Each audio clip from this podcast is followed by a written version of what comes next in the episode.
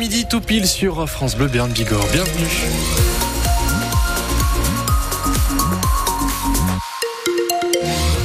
Pour euh, cette météo, euh, des orages, de la pluie et quelques flocons qui tombent vers Oloron-Sainte-Marie.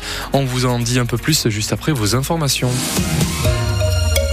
Vos informations présentées par Manon Claverie et on revient sur la mort de cet homme de 49 ans hier matin à la sortie d'une boîte de nuit à Saint-Lary. Une info révélée par nos confrères de la Nouvelle République des Pyrénées que le parquet de Tarbes nous confirme. Visiblement, une bagarre a éclaté, Morgane Clarefait, parce que la victime elle-même embêtait un groupe de jeunes. D'après les premiers éléments, cet homme de 49 ans était alcoolisé. Il a fait la fête dans un établissement de Saint-Lary. C'est à la sortie de la boîte à l'heure de la fermeture qu'il importune un groupe de trois jeunes, trois hommes venus de Charente-Maritime faire du tourisme pour les vacances. Ils finissent par en venir aux mains. La victime reçoit des coups, tombe et reste au sol. Les gérants de la boîte de nuit interviennent et appellent les pompiers. L'homme est inconscient à l'arrivée des secours. Il finit par décéder des suites de ses blessures.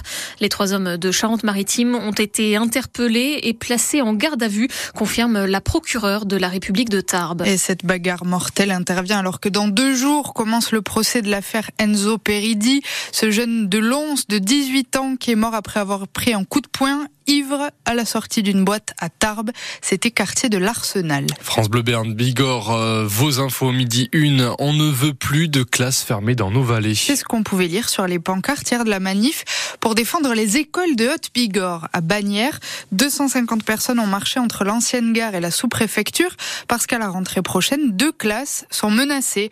L'une à l'école Jules Ferry de Bagnères, l'autre sur la commune voisine de Pouzac.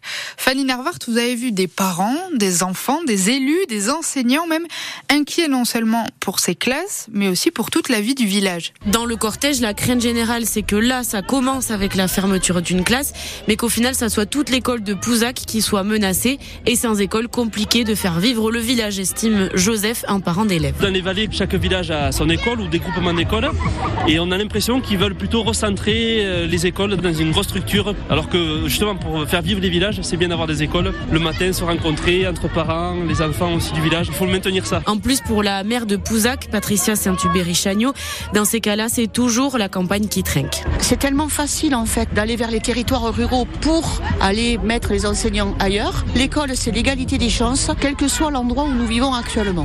Alors pour se faire entendre, même les enfants ont donné de la voix devant la mairie. Avec l'espoir de faire changer d'avis le rectorat, explique Christian Ferrer, adjoint à la mairie de Pouzac. Je pense que ces décisions, d'abord, euh, elles doivent se faire à travers le dialogue. Nous, on a appris l'information par mail. C'était une violence. Donc, notre but, c'est de bien aller avoir des actions qui peuvent leur faire peur. C'est pas normal qu'aujourd'hui encore, on mette en danger l'éducation des enfants. Une mobilisation qui continue avec un slogan On n'est pas des moutons, arrêtez de nous compter. Et elle continue jusqu'au mois de mai. C'est la date limite à laquelle les parents et les élus peuvent faire des recours. Des réunions sont prévues dans les prochaines semaines avec le rectorat. C'est le soulagement à Salis. Les travaux des termes ont repris cette semaine. Ils étaient en pause depuis quatre mois, en partie à cause de l'inflation, hein, parce que le budget travaux a pris 30%. Et puis on a découvert aussi de l'amiante sur le chantier. Tout ça est derrière nous. Les termes devraient rouvrir le 29 avril. Les premiers flocons de neige tombent sur le piémont béarnais. Vous êtes nombreux à nous le signaler sur Facebook. Continuez de le faire surtout. On vous a mis quelques photos sur euh, notre site francebleu.fr et puis on fait un point météo juste après ce journal avec vous Hugo. Et puis ça a été un week-end difficile pour nos clubs béarnais. Et oui, après l'élan vendredi, la section paloise et le Pau FC ont perdu hier. 3-2 contre Caen pour le Pau FC à la maison, 25 à 12 pour la section paloise à Paris chez le leader, le Stade français. Les deux équipes descendent d'une place au classement. Ça veut dire que le Pau FC est dixième de Ligue 2 et la section sixième de Top 14. Pour voir une victoire, il fallait être au Quai de la Dour à Tarbes hier. Victoire des basketteuses du TGB. 69 à 63 contre Charleville-Mézières.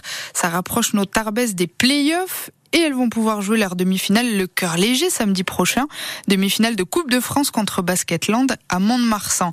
On reparle de tout ça bien sûr dans 100% Club demain soir puisqu'Isabelle Yacoubou, future retraitée du TGB, sera avec nous à partir de 18h16 7 précisément.